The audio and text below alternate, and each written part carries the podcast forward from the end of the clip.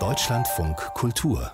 Studio 9 Gestern Abend erst hat der Politthriller Der Mauretanier das Sommerspecial der Berlinale eröffnet. Und äh, zwei der Hauptdarsteller, Jodie Foster und Benedict Cumberbatch, waren per Stream live dabei. Das sind sie natürlich bei den regulären Aufführungen nicht, aber in den Bundesländern, wo das grundsätzlich schon wieder möglich ist, da läuft der Film ab heute auch regulär im Kino. Insofern fast nach Monaten wieder auch eine Premiere für Anke Lewicke, unsere Filmkritikerin und mich. Wir reden über einen Film, für den man wirklich ins Kino gehen kann. Schönen guten Morgen, Frau Lewicke. Oh, guten Morgen, Dieter Kassel.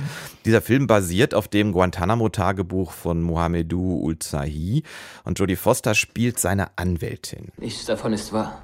Sie haben unterschrieben. Was musste ich machen?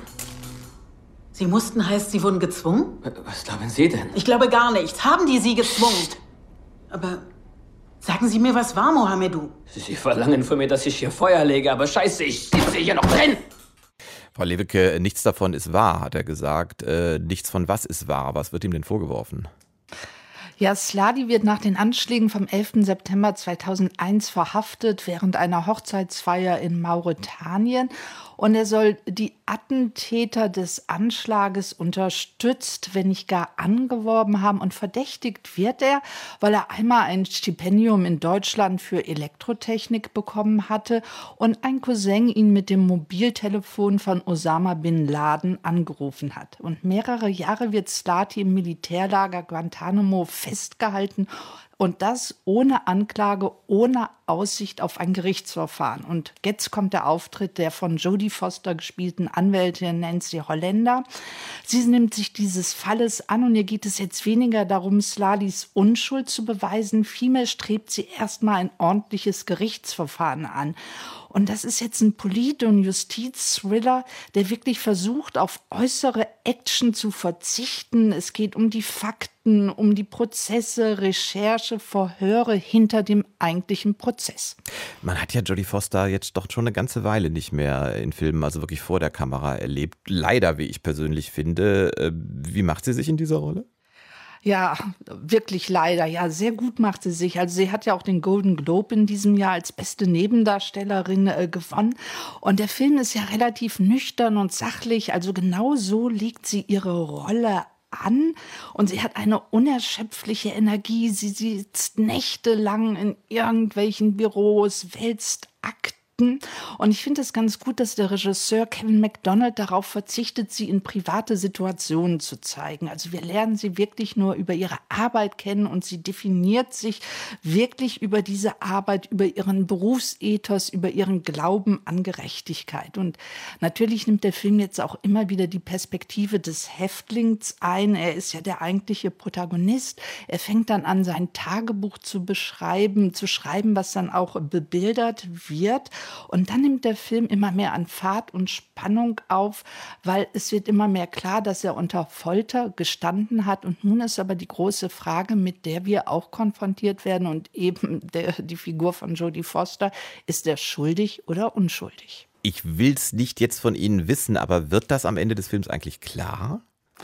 Das wird am Ende des Filmes klar, weil er eben auch auf einem wahren Fall basiert. Aber es ist trotzdem ein ungeheurer Justizskandal und es ist einfach immer wieder gut, wenn das Kino solche Geschichten auch aufrollt auf der großen Leinwand.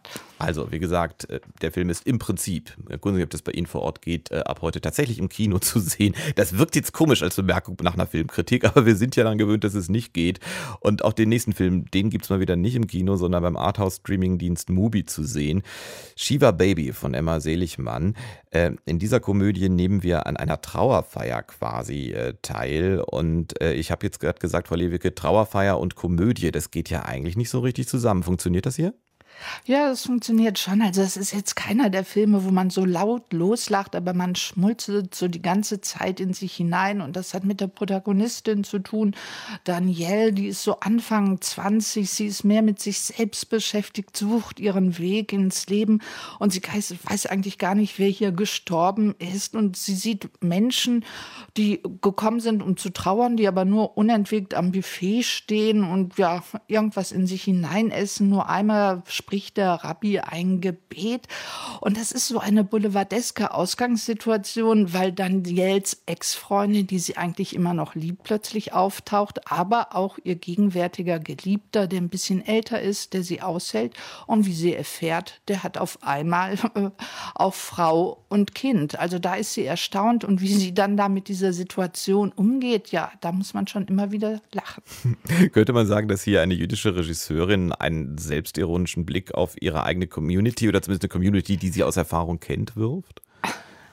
Ja, auf alle Fälle. Und ich meine, Dieter Kassel, wir kennen doch diese Überforderung von Familienfeiern. Oh ja. Alle. Also man steht da, wird permanent gefragt, ach, was machst du denn eigentlich? Und was haben wir damals gesagt? Ach ja, wir sind in den Medien unterwegs.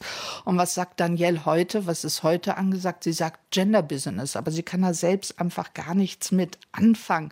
Und der Film ist auch einfach sehr schön inszeniert. Das Ganze ist fast mehr oder weniger in Realzeit gedreht und spielt nur in den Innenräumen dieser Wohnung. Und deshalb hat das auch so was Beengtes. Und wenn dann Daniel ausgequetscht wird von den Verwandten, dann setzt so atonale Musik ein und die Kamera fährt immer links hin und her. Die Köpfe werden immer größer und äh, Daniel wird ganz schwindlig. Das sind immer wieder schöne Regieeinfälle, auch wenn so, ja, Verwandtschaft lästert ja auch gerne übereinander. Das ist auch wunderbar in Szene gesetzt setzt. Und natürlich weiß Danielle gar nicht mehr, welchen Ansprüchen sie ihrer Community eigentlich gerecht werden soll, weil sie die gar nicht kennt. Also da kriegt der Film auch so was ganz Modernes, weil sie eigentlich losgelöst von allen Traditionen lebt. Und die Regisseurin kann, glaube ich, so selbstironisch und ironisch sein, weil sie alle Zärtlichkeiten, also weil sie doch, mhm. ja, ihr Blick letztlich unheimlich zärtlich auf alle Beteiligten ist. Also man lacht eher mit den Menschen als über sie. Bin gespannt, ob am Samstagnachmittag bei uns auch gelacht wird. Da ist nämlich äh, Emma Seligmann ab 14.30 Uhr zu Gast in der Deutschlandfunk Kultursendung Vollbild und ihren Film Shiva Baby, über den wir mit Anke Lewicke geredet haben. Den gibt es bei Mubi, Streamingdienst für die etwas anspruchsvolleren. Und den anderen Film, den Mauretania, über den wir am Anfang gesprochen haben, den gibt es so ungewöhnlich, dass auch klingen mag, sogar tatsächlich im Kino.